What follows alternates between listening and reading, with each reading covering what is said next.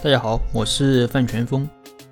一说到估值，可能很多朋友第一反应就是市盈率、市销率这些。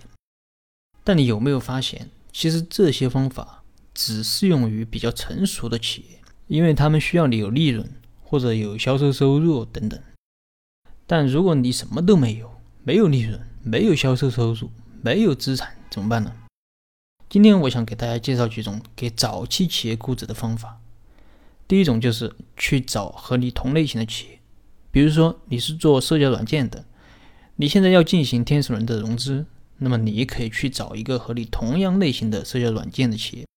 看看它天使轮融了多少。比如说它天使轮的时候有十万用户，投资人给他的估值是两千万，而你现在只有五万用户，那么你的估值可能就要相对的要相应的调低一点，因为你的规模没有它大。但这种方法有个问题，就是你不一定找得到和你同类型企业的融资数据，因为大家都不是上市公司，非上市公司的融资是不需要向外界披露的。当然，他自己愿意披露也可以，但是法律上没有强制规定说这种企业一定要披露。所以他如果不披露的话，你就没有这些数据，你就无法参考。还有一个问题是在项目早期。你所找的这个同类型的企业，它可能和你的情况也差不多，也是什么都没有，所以它的估值可能也是拍脑袋估的，也说不上有多准确。但是话又说回来，估值这个东西它本来就是见仁见智的，也没有说哪种方法就一定准确。这个方法其实就是可比交易法，说白了就是看同类型企业的融资情况。第二种是成本法，就是你项目做到现在，你花了多少钱。这个其实和我前面讲的动态股权设计中的岗位价格法有点像，就是看创始人团队前期的总投入，比如说花了多少钱啊，花了多少时间精力啊，花了多少钱很容易计算得出来，但这个时间精力怎么算呢？啊，打个比方，比如说你可以看市场上和你同岗位的工资待遇，或者你之前工作的待遇。比如说，你之前的工作是工资是五十万元一年，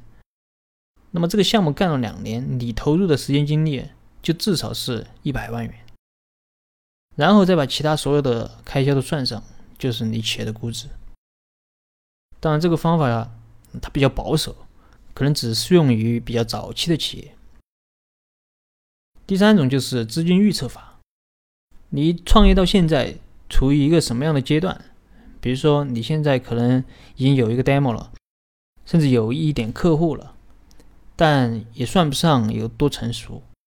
那么这个时候，我们暂且叫它天使轮。这时候啊，你可以预测一下，你到下一轮，啊，也就是 A 轮融资，那时候可能你的产品也比较成熟了，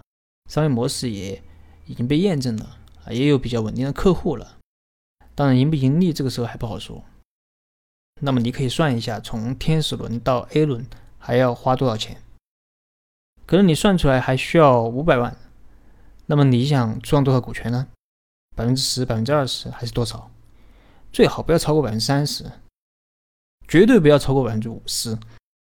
这里要强调一下，做股权融资，无论什么轮次，只要你还想待在公司里创业，都不要让单一的投资人投资超过百分之五十。这时候你可能算出来还需要五百万，同时你准备出让百分之二十的股权，那么你的估值就是两千五百万。最后一种就是纯粹的拍脑袋了，就是你感觉你公司值多少钱。其实很多创始人他对自己企业的一个价值还是有一个感觉的。当然，如果你确实没有这种感觉，你真的不知道自己的企业值多少钱，那么你也可以不估，你就等投资人他来估。特别是当你的投资人是机构投资人的时候，如果投资人问你，你觉得你的企业值多少钱？你可以让投资人来说，因为投资人他自己会估值，而且可能比你还要专业。有朋友说，那他为什么还问我？其实就试探一下。所以你完全可以直接让投资人来估，你就说不知道呗，你就说不知道我的企业值多少钱，让投资人来估，最好再多看几家啊，你心里其实就大概有数了。那么以上就是今天给大家分享的给早期企业估值的四种方法。给早期的企业估值啊，一直是实践中的一个难点，可以说没有特别好的方法，不同的投资人啊，可能给你的估值差距是非常大的。我见过最夸张的种子轮给某企业估值是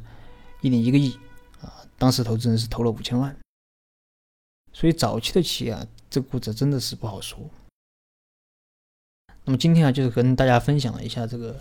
没有利润、没有销售收入、没有资产的这种企业，这种早期的企业怎么估值。